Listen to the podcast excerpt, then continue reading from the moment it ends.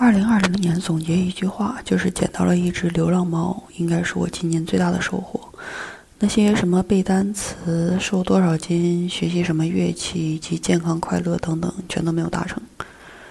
果然，年初的那些目标是不设定目标是非常正确的，因为这一年就真的什么都没有发生，也没有什么自己觉得，嗯，提出来可以进步的东西。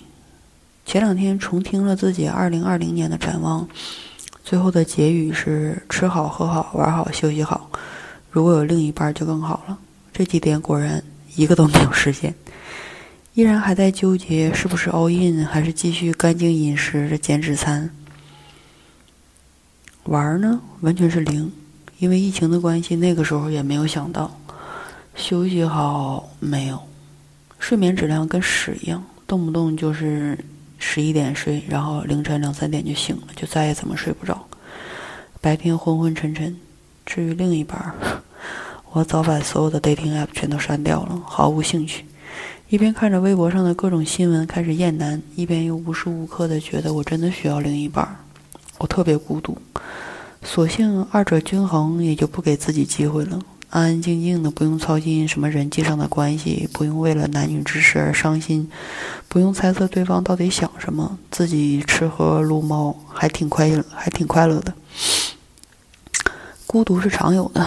但你说两个人就不孤独了吗？如果一个人不能自娱自乐的很好，那两个人也不行。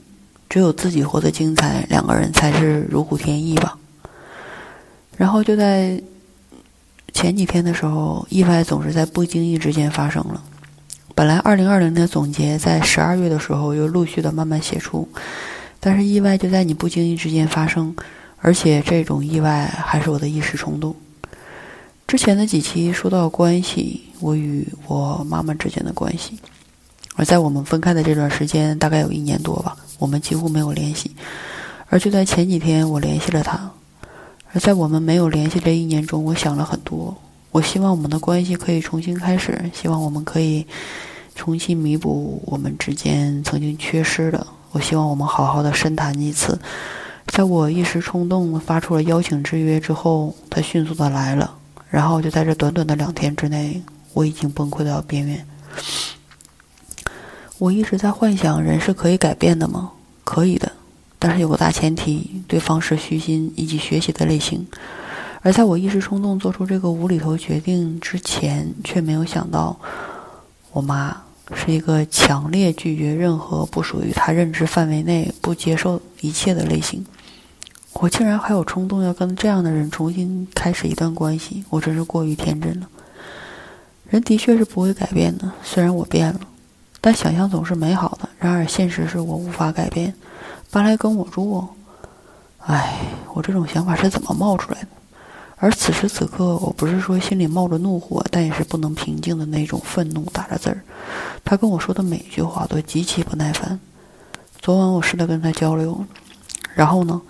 当一个人再次敞开心扉的时候，他再一次把我删得远远的。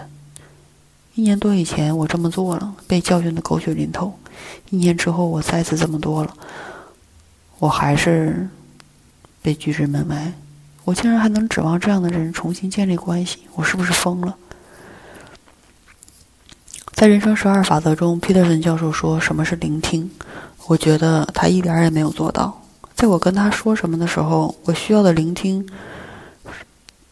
我需要的那种聆听，完全不是他这样的。在我没有说出两句话的时候，他就给我一个人生经验和智慧，我的内心是非常崩溃的。他完全听不到我真心想要跟他交流的东西。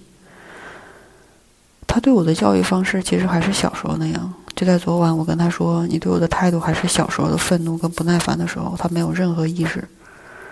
总是把小时候没有对我很好挂在嘴边，说后悔自己当初的行为。可是此时此刻，他做的跟小时候一模一样。我诉说我的痛苦，他就用他的经验教训我，然后美其名曰是给我意见，给我开解。我说抑郁有点想自杀，他说那就该死。怎么会说出这样的话呢？这是什么心态？而他说这就是为了激你，可是激我什么呢？你对一个想自杀的人说出“你该死”，竟然是为了竟然是你认为的一种阻止人自杀的方法吗？你认为说出“该死”这两个字就可以让人没有这个想法吗？我的天呐，我已经无语伦次的开始瞎说了。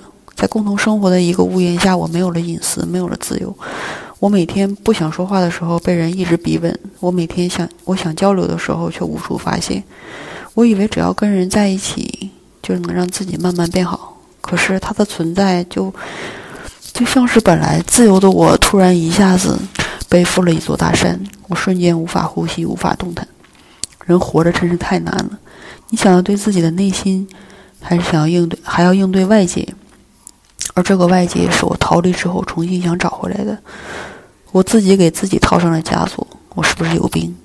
这根本不是二零二零年的总结，而是二零二零年最后的添堵。本来今年过得已经非常痛苦了，我临门一脚还给自己添加了上这精彩的一笔，让自己更加难受。